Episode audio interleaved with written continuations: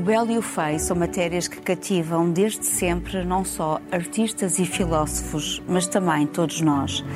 Interpelam de forma intuitiva e constante os nossos sentidos. Que coisas os seres humanos consideram belas ou feias? Poderá uma bela representação do feio fascinar-nos? Quais são os nossos modelos estéticos? Hoje vamos conversar sobre a beleza e a fialdade. Bem-vindos ao Original é a Cultura. Comigo estão Dulce Maria Cardoso, Rui Vera Neri e Carlos Filhais. O compositor austríaco Gustav Aschenbach viaja para Veneza, onde tem um encontro com o Belo, através de Tazio, um jovem de deslumbrante beleza. Vamos ver uma cena do filme de 1971, Morte em Veneza, de Luchino Visconti, baseado na obra homónima de Thomas Mann.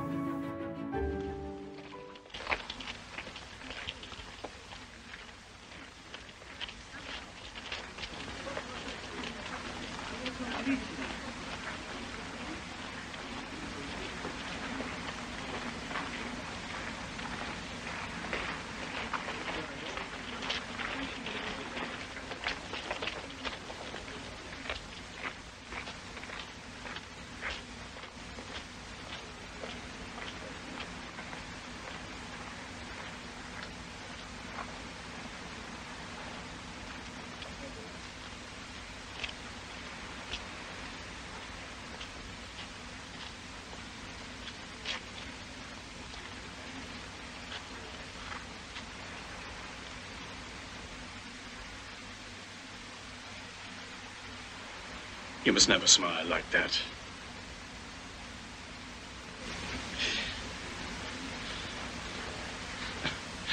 You must never smile like that at anyone.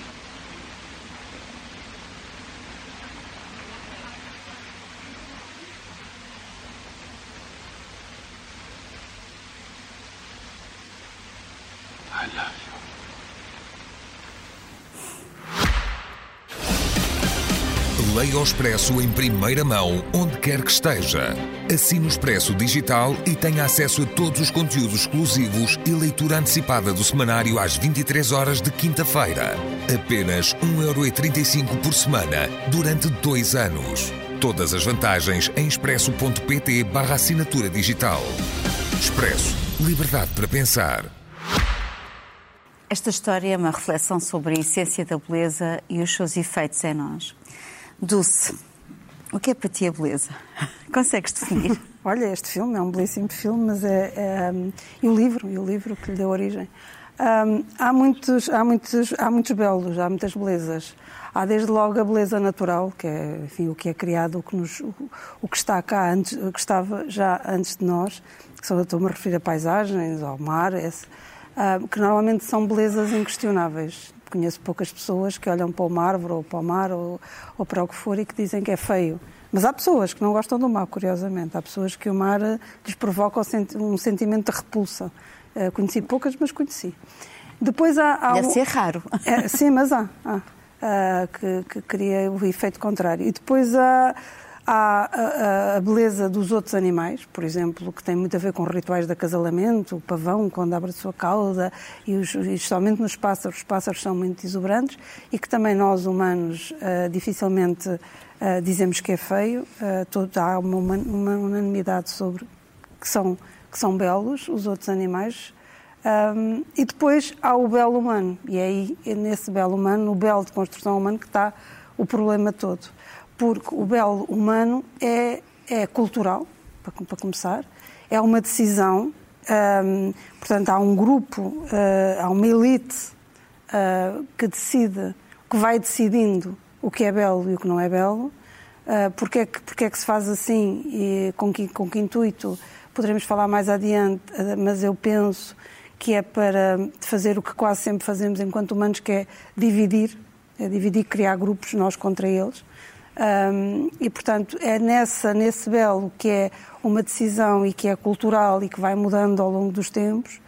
Eu nunca mais me esqueço de uma entrevista da, da, Kate Moss, que foi uma modelo muito magrinha dos anos 90, que ela dizia que se tivesse nascido com o corpo da Marilyn Monroe, que tinha sido, uh, e ainda é, para muitos, a mulher mais bonita do mundo, ela se matava tal, uh, o ideal de beleza dela era distinto do corpo roliço. A tal magreza dela, que ela achava bela, era distinta do E a corpo... importância que ela dava a isso. E depois, era, neste caso, até é mesmo o modo de vida dela, não é? Portanto, era a profissão dela, o corpo. E, portanto, eh, é nesse, é nesse belo humano que estão as maiores dificuldades. Hum, depois ainda temos também o biológico nos humanos, eh, que é o, também da, rituais de acasalamento, eh, do, do, dos, dos, dos, mais bonitos, são em geral mais bem-sucedidos, os mais fortes, para, entende-se que, que, a espécie ficará melhor continuada. Bom, mas é nesse belo cultural que está o maior problema de definição, e, de, e, e, também é onde ocorrem maiores mudanças. Portanto, é o mais difícil de definir e é o mais difícil de impor. Um, normalmente associa-se à raridade, que vem também dos, dos, dos, das matérias primas, não é? Portanto, o ouro é, é belo porque é raro. É, é, também caro porque é raro. Normalmente associa-se à, à raridade e à longevidade. Uhum. Uh, por exemplo, um castelo de areia pode ser muito belo, mas não tem grande valor. Não tem pelo menos o valor de uma, de uma, de uma obra de arte convencional, porque, porque dura e porque pode ser transacionada. Todos estes critérios influenciam na nossa percepção do belo. Da mesma maneira que todos estes critérios influenciam na nossa percepção do feio ou do, ou, e, e, e, que também mais ou menos pela mesma ordem. Há um feio que é o feio absoluto, que é que é o, que é o feio físico de, de, sei lá, de uma central nuclear, por exemplo. É a obra humana, como digo, da obra, de, da obra natural há pouca coisa possamos dizer feia. Há o feio, há o horror absoluto do Holocausto, quer dizer que ninguém questiona, mas eh, depois o resto, o, os feios intermédios vão, vão mudando ao longo do tempo e também de, de, de, de, de quem decide.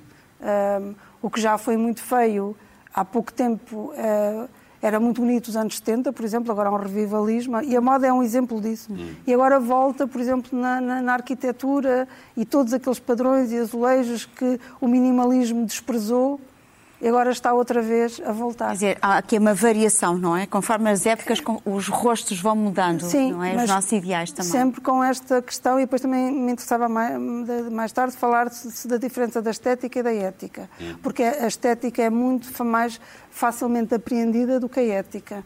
Porque a ética depois uh, uh, exige uma decisão pessoal e a estética é mais ou menos um caldo em que se nasce e que nos vamos habituando e que, e que perdemos a, capacidade de escolha, penso eu.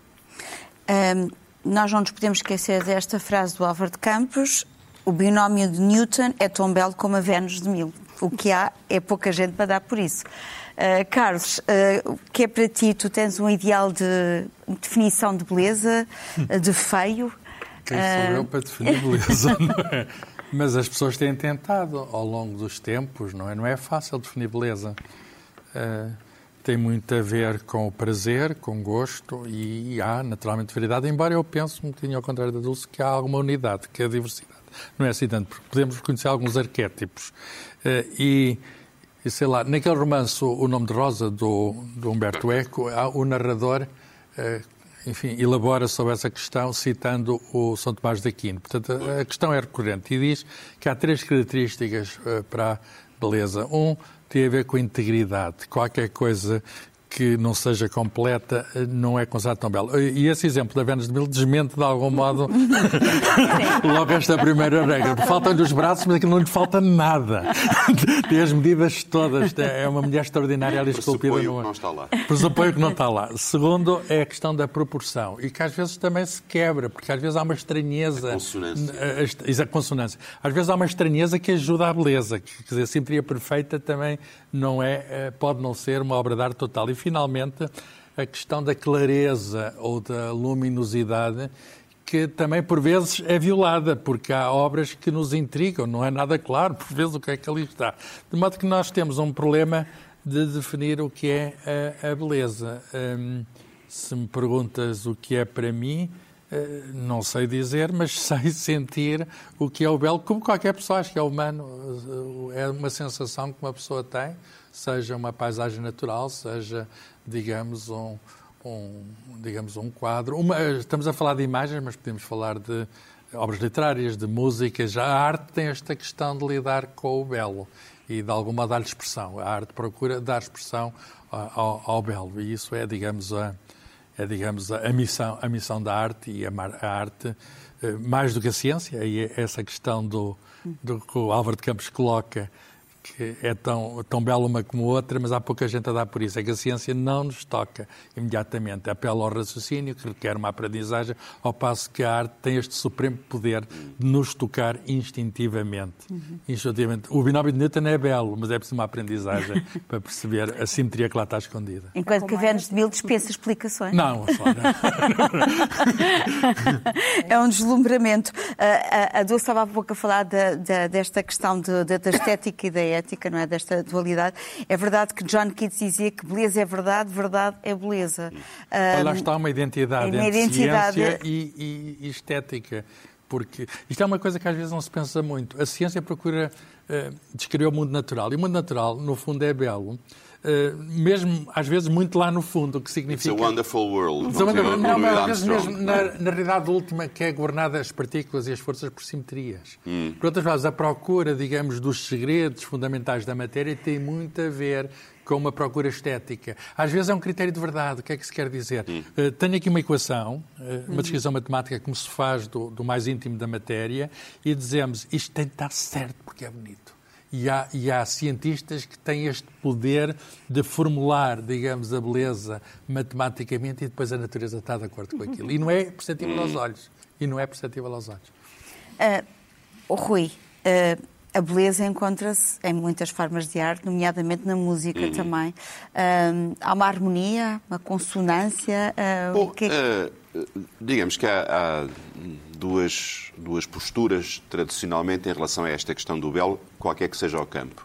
Uma que é inteiramente subjetivista, que é dizer a, a, famosa, a famosa frase que é atribuída a uma escritora do século XIX, Margaret Huntford, que é a beleza está nos olhos de quem a contempla. Não é? Uhum. Portanto, não, não haveria nenhum critério objetivo de beleza. Eu Uh, uh, na medida em que os meus olhos apreendem com prazer uma determinada realidade, ou os meus sentidos apreendem, uh, ela é bela.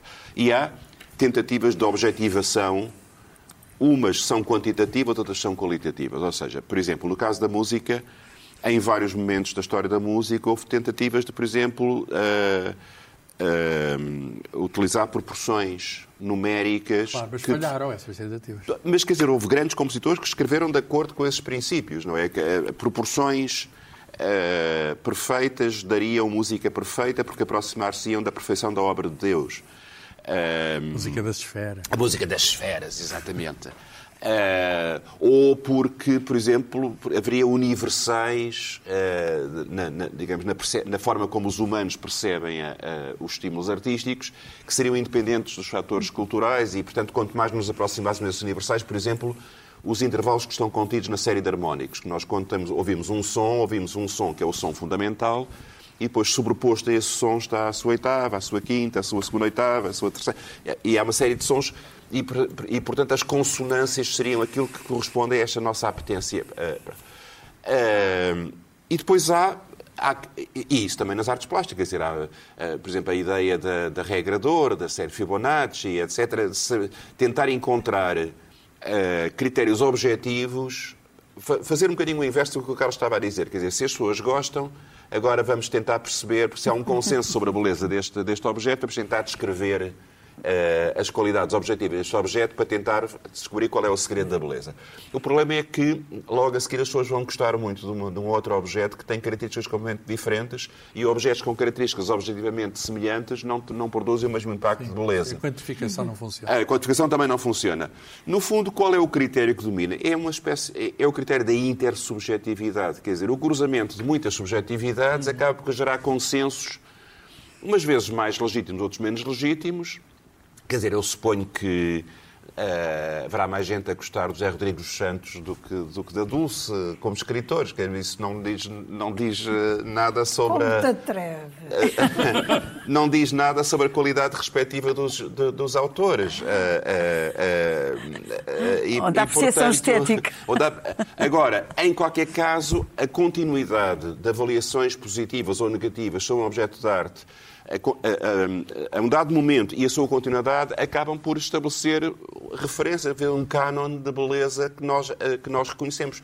Suponho que nunca ninguém disse que a Vênus de Milo ou a Vitória de Samotrácia eh, ou, ou qualquer de, de obras, ou Parthenon, que eram feios.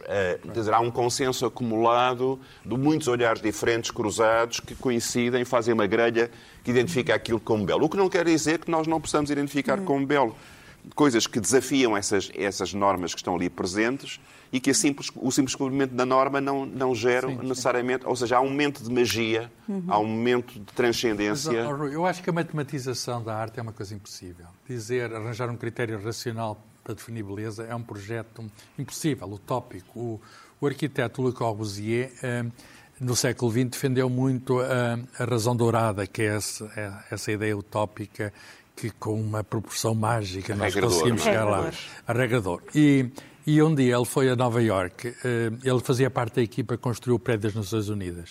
Eh, e aproveitou para ir a Princeton, onde estava o Einstein, e explicou-lhe lá o seu projeto. Aliás, está num livro, Le Modulogue, do Le Corbusier. E o Einstein tentou perceber aquilo e disse assim: o que o senhor está à procura é de uma regra, de uma equação, que diga o que é bonito e o que é o feio. Ora bem, isso é impossível. E foi o cientista que disse ao arquiteto que matematizar de facto é matar a beleza. E, portanto, eu estou convencido que o belo será sempre indefinível, inescapável. De algum modo, escapa-se. É verdade que eu como um feio. Por exemplo, há uma história, agora no seguimento, mas isto é uma história que aconteceu no, no Parque Natural de Moçambique, o Gorongosa, e estava um- um- também uma expedição de cientistas, eh, que podia estar lá também. E então um dos cientistas estava casado com uma mulher que, pelos vistos, era muito feia. E olha para o rinoceronte e diz, que animal tão bonito. E estava lá um brasileiro e disse, puxa, quando você feio ama, feio ama. Portanto, Não, nós é- é- podemos... ah, Há um provérbio dizer, português, quem o feio ama, bonito lhe Bonito parece. Bonito e parece, mas aqui é mesmo feio ama, feio ama. Ah, e portanto, a questão é esta: feio ama, feio ama. Maneira que, ah, oh Dulce, uh, poderá haver uma bela representação do, do feio? Poderá o feio fascinar-nos? Ah, Claro. que exemplos é que tu, por exemplo, o feio fascina-nos desde sempre, logo os monstros. Os monstros, é do nosso imaginário, os monstros, do imaginário, quando crescemos, há sempre monstros, e são feios e fascinam-nos. Ahm, e a literatura está O cheia de diabo monstros. não é tão feio como o pinto. O diabo, o diabo. pinto é o- o- por acaso é uma coisa estranha, eu estava a pensar para este. Agora as pessoas já têm menos medo das, das, tra- do diabo, da, da- do- de- quando eu cresci. E quando a minha mãe cresceu, falava-se imenso do, do, do diabo aparecer e das bruxas e dos fantasmas. E agora isso, por exemplo, foi caindo. Portanto, a religião já não tem tanto impacto e isso foi caindo. Agora deve-se ter medo de outras coisas que eu não Os sei. filmes de Hollywood transformaram isso numa receita. Eh, Os vampiros já, já têm séries sobre paixões entre vampiros e vampiras. Lembramos do diabo do alto da barca do inferno. Sim, mas nós temos, mas nós temos essa atração pelo feio, eh, neste caso, nesses casos, mas também temos até pelo feio do cotidiano, por exemplo, um acidente. É muito raro. É, para-nos pessoa- dois sentidos da estrada por É, curiosidade. é, exatamente. Portanto, nós queremos, queremos ver. É, muitos de nós, eu não quero, mas muitos de nós querem ver. E muitos de nós querem ver as marcas do acidente, o sangue. Isso, Pois, a imprensa de escândalos, no fundo, responde a isso, essa nossa vontade do, do mórbido. Do, do- Exatamente, porque, porque também porque sabemos que aquilo é a nossa essência, que nos pode acontecer, que pode acontecer. Há, há um alívio, há um alívio. Penso que o que nos faz olhar para o feio assim é o alívio de saber que não somos nós nem os nossos. Penso que é isso, é a segurança. Dizer, ah, que acontece aos outros, mas nós ainda estamos a salvo e os meus ainda estão a salvo. Penso que é isso, mas há, há de facto uma Mas, por exemplo, o Vitor Hugo, é? Também eh, o escritor, eh, utilizou o grotesco como antídoto sublime. Por exemplo, o caso do- da personagem Quasimodo. Há Sim, uma sim. galeria de personagens eh, Sim, mas, exemplo, grotescas, o- não é? Frank- repugnantes. o O, Frank- Corcunda, por Sim, exemplo. mas, por exemplo, o Frankenstein nisso está, penso eu, que está mais bem construído, porque ele é, é criado feio, porque o cientista, o cientista com, com, com a ideia de ser Deus criou aquele monstro, e ele é um monstro bom. Só que depois não é amado, começa a ficar Pois. É um sozinho, feio e sozinho, feliz. Ele sozinho. até poderia ser bom, mas as pessoas não gostam dele. Exatamente. E ele No até... fundo foi a cultura, é a cultura Foi, que exato, destrói o portanto, exatamente. Portanto, se fossem todos cegos, o Fran- o Frankenstein teria sido uma, uma ótima pessoa. Por exemplo, tens o caso do, do outro escritor, o Jean-Paul Sartre, não é? Ah, pois, até, um, até penso que é do Humberto Eco que ele escreveu um texto sobre Sim, sim, que ele, ele era feio, sabia que era feio. feio e era casado com uma... e eu vivia. Quer dizer, ou que o feio pode, pode mulher um fascínio É. também, não é? Era o Porque- fascínio intelectual. É o fascínio eh, intelectual, não é? dizem, aliás, as pessoas têm. Mas isso são, são as questões do- dos rituais de acasalamento, que, que, Pois. como os outros animais, nós também as temos. E substituímos muitas vezes a, a- a beleza física, que é de facto o poder mais imediato Uhum. e, o, e, o, e, o, e o que funciona mais depressa, mas depois, quando os que não têm, vão substituindo por, outra, por outras coisas. Uma é a sabedoria, ou, ou, digamos, a capacidade intelectual, a outra é o dinheiro, que funciona muito bem Mas também. sabes, ó, Dulce, há uma discriminação dos feios. Em inglês chama-se lookism. Em português não sei como é que isso se traduz. Aspectismo, aparentismo, coisa assim do género, que é dizer que aquela pessoa está discriminada. E de facto é verdade. Há inquéritos, até científicos, que dizem que as pessoas, homens ou mulheres mais bonitos, Claro. de acordo com uma certa norma, são mais bem-sucedidos, ficam mais ricos, pá, Há casam três- melhor, sei Há lá. três formas de, de, de- de ceder ao poder. Uma é a beleza, a outra é a inteligência e a outra é o dinheiro. Essas são as três. Sendo que a, mais E o imediata é- sorte também ajuda um bocadinho. Não, se não tiver com estas três. porque- O, é, o Marx disse isso, se tivesse dinheiro não havia feio. Exatamente, exatamente, não há, não há, exatamente, não há, não há pessoas feias, há pessoas sem dinheiro. Isso é o marxismo explicado a toda a gente. Mas é Não, não verdade. O culto da beleza foi sempre, uma, foi sempre eh, muito importante eh, na, na- Grécia Antiga. eh, eh, eh, ser um, uma adolescente ou um adolescente belo, que na, no- na força do esplendor da juventude, era uma coisa que era considerada equivalente à sabedoria, não é? O Claro. Sócrates apaixonou-se por Alcebiades. eh, O outro Sócrates. o, o outro. Eh, eh, e, hum, e, portanto, há qualquer coisa na beleza que, que nos invade, que seja um objeto Mas humano, Alcebiades seja um se objeto... por Sócrates, não é? Eh, eh, quer dizer, há qualquer coisa na beleza que nos subjuga eh, e, e que nos fascina. Embora depois haja o famoso paradoxo, eh, ou dilema, melhor dizendo, de saber se fascina-nos porque é belo ou é belo porque nos fascina. As duas coisas. Eh, é um bocadinho o ovo e a galinha, mas, mas, eh, mas é difícil. Isto deu imenso que falar ao Platão e a uma quantidade de filósofos. Há O que é belo qualidades- é há bom, qualidades não é? A intrínsecas. questão Essa é da- outra O questão. que é é belo é outra bom. questão, que era Essa é tal outra questão que qualitativa, é, não é? É, precisamente, o que é belo é Os bom. gregos associavam atenção, kalos e agasos, não é? Uhum. O belo e o bom.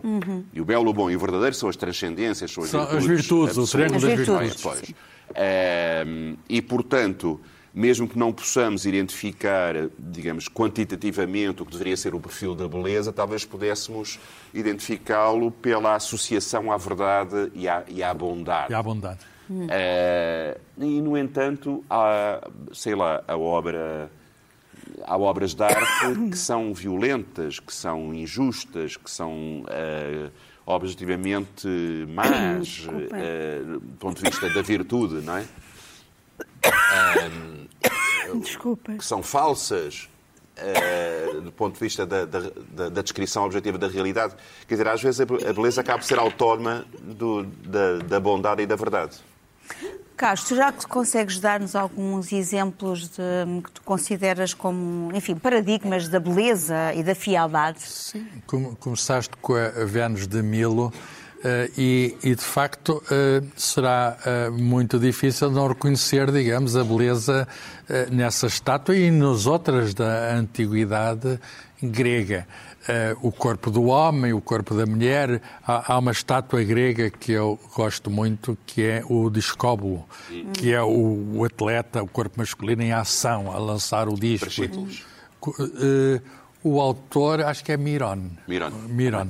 Eh, E, e depois essa tradição, nós somos herdeiros dessa tradição dos gregos, quer dizer, a, a beleza clássica está, de algum modo, através da cultura, está dentro de nós, mas ao longo, ao longo da história, eh, sei lá, estou-me a lembrar de uma Vênus de de Velázquez, mas há tantas Vênus já antes, antes e depois do Velázquez, a Vênus, digamos, encarna a beleza do corpo feminino e, enfim, da beleza do natural. Eu gosto muito daquele quadro de Van Gogh, da Noite Estrelada, em que ele coloca, de facto, as estrelas ali, refulgentes de luz, etc. Nós podemos ir buscar muitos exemplos de facto de belo. Basta, sei lá, entrar num desses grandes museus do mundo e nós ficamos inebriados pelo belo. Tal como em certas cidades, quer dizer, a morte em Veneza. Uma pessoa vai a Veneza e ou a Florença, e há, enfim, já alguém disse, uma pessoa começa a certa altura a, a chorar de ver tanta beleza, é. quer dizer, as, as lágrimas vêm aos olhos, de, mas como é que é possível?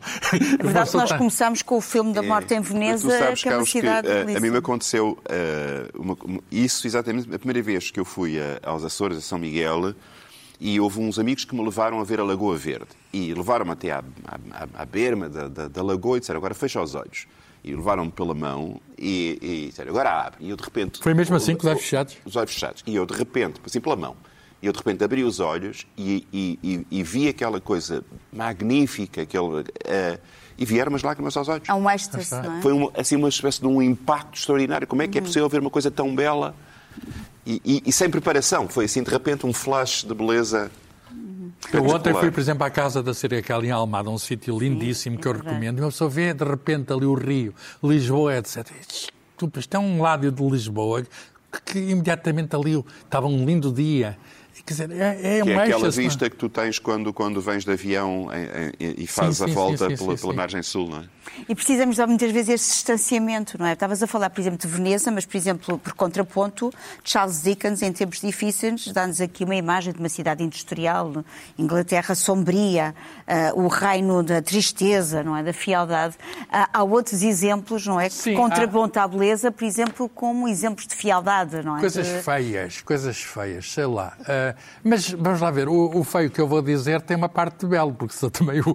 Fascina-nos também. Também, também nos atrai de alguma maneira. Há um, um pintor nascentista, o Arcimboldo, que tem uma, uma representação uh, que é o inverno, que é um homem, digamos, com a cara totalmente um ramo quebrado, quer dizer, a, a, o lado mais negro, mais escuro, mais frio do, do, do inverno. E depois, sei lá, o Goya. O Goya tem o Saturno que devora os seus filhos, que é uma, uma imagem horripilante a comer o seu filho, uma coisa horrível. No entanto, uma pessoa chega ali, aquilo tem, tem um toque de género. Mulheres também representadas de um modo grotesco. Há, há um, um pintor uh, flamengo, Quinten Metzes, que faz uma dama que, que não corresponde de maneira nenhuma aos cânones da beleza clássica e também na modernidade, o Otto Dix, que é um pintor com quem eu simpatizo, que foi considerado degenerado pelos nazis, mas que faz umas figuras também absolutamente diferentes, absolutamente, digamos, eu até diria à primeira vista horripilantes, mas uma pessoa vai ver à segunda vista e, e de facto é um, é um mistério. Há coisas, coisas que são feias e que e que objetivamente não correspondem à norma, mas de, de algum modo reconhecemos alguma coisa. Na música, uh, tu tens algumas das obras mais geniais da história da música que usam a dissonância, uh, ou seja, aquilo que em princípio causaria uma harmonia, reação, né? contraria a, a, a, consonância, a harmonia, a perfeição, e usam isso como um elemento que te estimula, que, que, que, que, que te provoca a, a adesão. E, portanto, a, fronteira entre o que provoca a, a sensação de beleza e não, às vezes é muito E, no entanto, o belo é? existe. E, no entanto, o belo Exatamente. existe. Quer dizer, nós reconhecemos, o Fernando Pessoa é dizia toda a beleza. O Fernando Pessoa tem uma frase muito interessante sobre a beleza. Toda a beleza é um sonho, ainda que exista. Porque a beleza é sempre mais do que aquilo que é. E, portanto, é aquela incapacidade que nós temos de definir de uma maneira absolutamente objetiva o que é o belo. Por exemplo, agora estavas a falar em Fernando Pessoa e eu estava-me a lembrar em Macbeth, em Shakespeare, que eh, no primeiro ato, quando as bruxas dizem o belo é feio e o feio é belo. Ah, isso é famoso. Uh, isto também é famoso. Uh, Dulce, por exemplo, tu consegues, na tua escrita, uh, descreveres o, o feio. Uh, porque é difícil depois nós encontramos imagens, não é? Portanto, uma representação iconográfica, mas depois uh, uh, por, por palavras a representação desses modelos é um pouco difícil, não é? Eu acho que eu só tentei isso, quer dizer, nos contos eu, eu tenho tentado escrever o feio. O, a morte, de, por exemplo, o conto em que eu trato o desaparecimento da menina da Joana, Um, é, não há assunto mais feio do que a morte da, do desaparecimento da criança, e depois dizem há suspeitas que foi retalhada e dada de comer aos porcos, quer dizer, não há nada de mais feio do que isso, ou mesmo da, da, da, da, da queda da ponte entre os rios, ou, ou olha, ou, ou, a morte do Bruno Candé, portanto, são tudo, é tudo muito feio. E, e não, feio e, não, e mau. Exato, feio e mau. E, e não, há, e não pode haver beleza nisso. E esse é um grande perigo.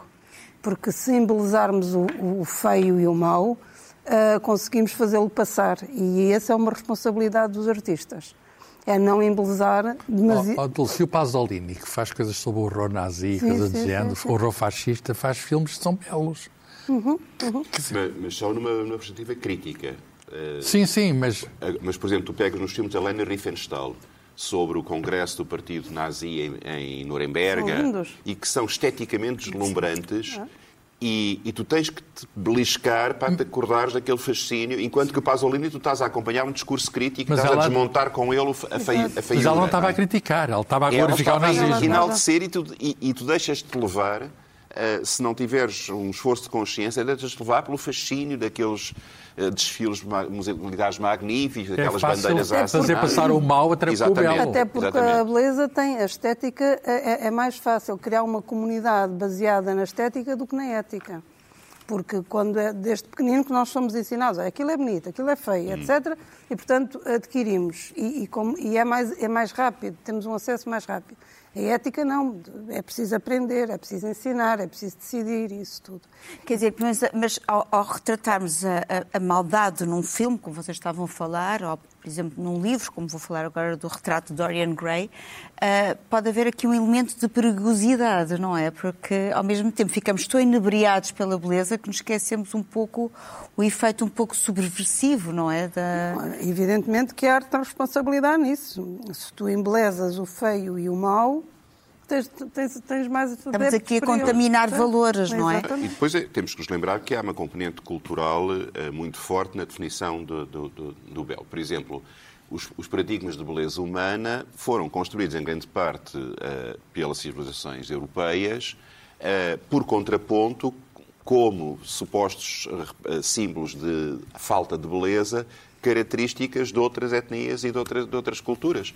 Por exemplo, há um caso absolutamente horrendo, de, de, a chamada Venus Otentot, uma rapariga Sim, da África feio. do Sul, que tinha um rabo muito grande e tinha um, uns lábios muito grossos e foi trazida para, para eh, a Inglaterra e depois para a França para ser exibida no circo, para se ver a suposta deformidade uh, horror, por, opos por, oposição aos, aos cânones de beleza europeia, ariana, etc. E, aliás, depois a coisa tem, tem uns, uns toques de, de maldade uh, inacreditáveis. Ela morre e o esqueleto é, é, é, é posto no Museu do Homem e com uma reconstrução em, em uh, à, volta e o esqueleto exposto, e só nos anos 70 do século XX é que finalmente retiraram uh, uh, o esqueleto daquela senhora que estava supostamente a mostrar o feio na, na, na, espécie humana, o que é uma coisa absolutamente tenebrosa. Mas nós cá também tivemos o gigante, que andou por Portugal. Exatamente. É Moçambique, não é? E depois Exatamente. temos o, o, o, outro lado, que é fazer paradigmas de beldade completamente artificiais. Por exemplo, a famosa Barbie, não é? A, a, a boneca hum. que todas as meninas queriam ter e que deveriam,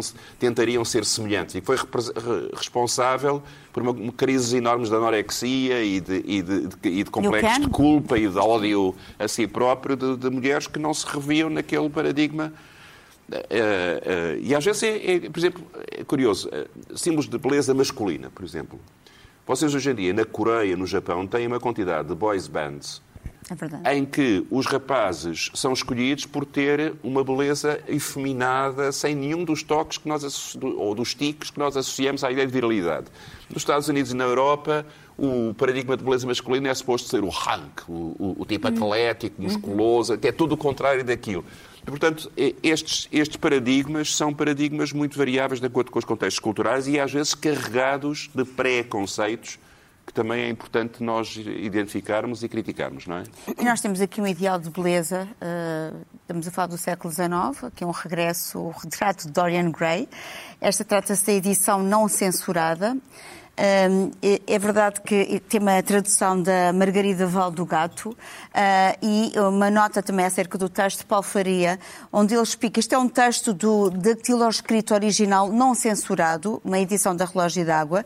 Uh, este livro, uh, que foi publicado em 1991, aborda pela primeira vez a homossexualidade na literatura inglesa e é preciso ver, tratando-se da edição não censurada, que retoma o texto original, porque foi enviado em março ou abril de 1990 por Oscar Wilde ao seu, a um diretor de uma revista literária, que expurgou cerca de 500 palavras que ele considerava que, enfim, que eram indecentes e que poderiam, de certa maneira, ferir as suscetibilidades dos leitores. Estamos no final do século XIX, onde, eh, como sabemos, a homossexualidade era criminalizada nos Estados Até Unidos e no Reino Unido.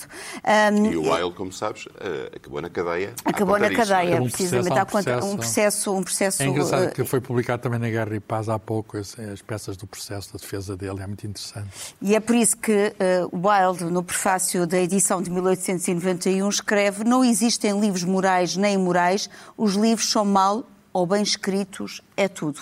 Isto é uma regra que ainda se deve, se deve aplicar para todos os tempos.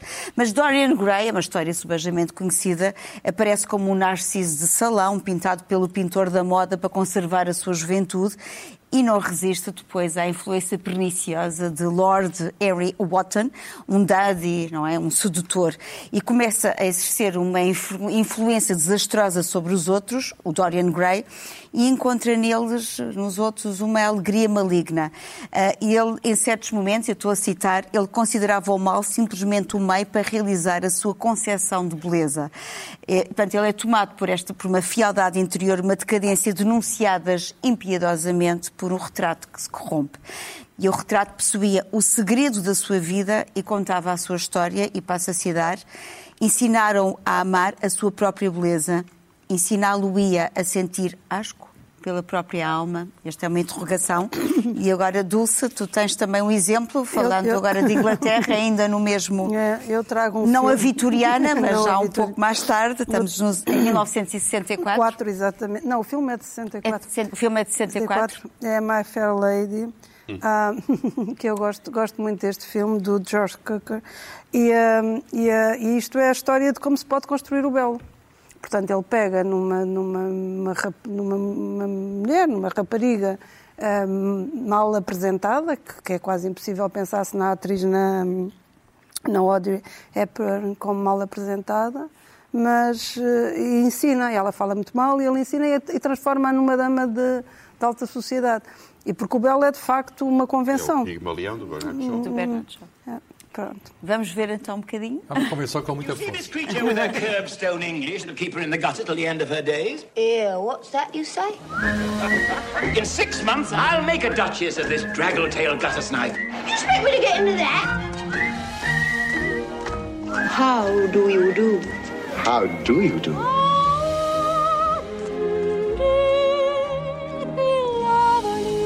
So you came here to rescue her from worse than death, eh? Cheerio, Eliza. Ma! The rain in Spain stays mainly in the plain. I think she's got it. I could have danced all night. I could have danced all night. I could have danced, danced,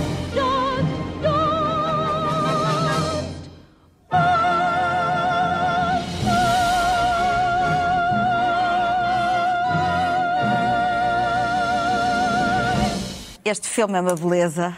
Oh, e... oh, oh, Cristina, mas é preciso sublinhar que aqui a questão não é apenas passar do feio para, para o belo, é passar de uma classe para a outra. Ou seja, aprender os sinais de distinção que permitem passar por um membro da classe dominante e não da outra. Obviamente. As duas coisas estão intrincadas. É perfect English, não é verdade? O sotaque. Há as pessoas belas e as outras, não é? Exatamente. The beautiful people, não é? Beautiful people, exatamente. É verdade. E é verdade que é quase impossível. A Miss Doolittle sempre foi bonita, não é? Pois. É verdade. Uh, Carlos, tu trazes duas histórias. Eh, dois livros de Humberto Eco, um grande escritor também medievalista, especialista em semiótica, digamos, a teoria dos signos. Eh, e esta é a história da beleza. Isto é uma bela produção da Difel, uma editora que já não existe. A edição é de 2004 eh, e, eh, de facto, eh, por uma mão de mestre, são aqui apresentadas uma bela edição, não, não voltou a ser reeditado, isto é, é raro de encontrar, É uma pena. É? é uma pena. É uma sugestão que aqui faço, se for possível, reeditar estes livros. E, de facto, estão aqui, digamos, imagens que marcam o autor e que nos marcam a todos nós, fazendo a história da beleza. Quer dizer, no fundo eh, enfim, conseguimos percorrer aqui desde os tempos da antiguidade até aos nossos dias, até à contemporaneidade, através de um conjunto de representações que, eh, enfim, podemos agora estar ali a ver, portanto, desde os antigos gregos, passando pelos renascentistas, o Velázquez, etc. E há também a história do feio, eh, que é o mesmo autor, o mesmo formato, foi publicado depois e que, enfim, parecendo-nos é mais difícil de fazer a história do feio, mas fala da fialdade no mundo clássico, dos monstros, o feio cómico, o obsceno, a fialdade da mulher, o que é uma mulher feia, a bruxaria, o satanismo, o sadismo, tudo isto são coisas muito curiosas e ele, o Humberto Eco tem, de facto, eh, ele tem uma grande biblioteca e, acima de tudo, tem um grande conhecimento do que são, eh, digamos, as representações humanas. A dificuldade adicional de fazer a história do feio é só porque há mais coisas feias do que belas. A dificuldade é a escolha só. Mas enquanto-se algumas, estamos aqui a ver, uh, digamos, o Goya, o Arcimboldo e outras representações. Tem a Dama Grotesca de do Messis, um autor flamengo, Hogarth, que põe ali um condenado que depois de ter sido executado é estripado lá pelos médicos, Otto Dix, de que já falei, eh, mostra uma dama do tempo entre as duas guerras, 1926.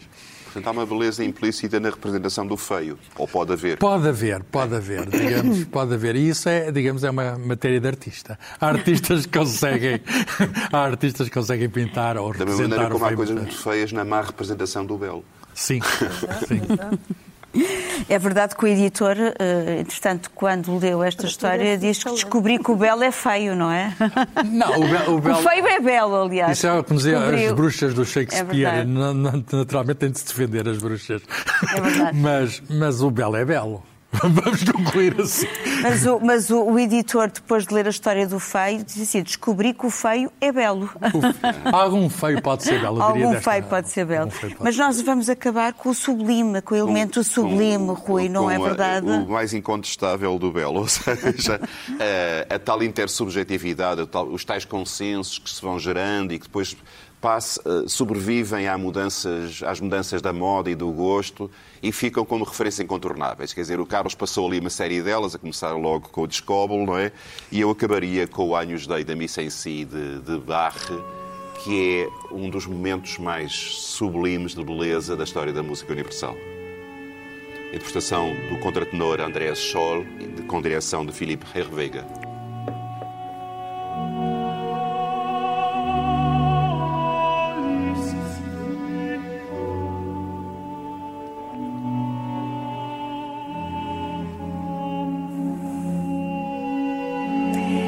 Este foi o Original é a Cultura. Acompanhe-nos em podcast. Voltamos para a semana. Até lá, todo o tempo. É bom tempo para a cultura.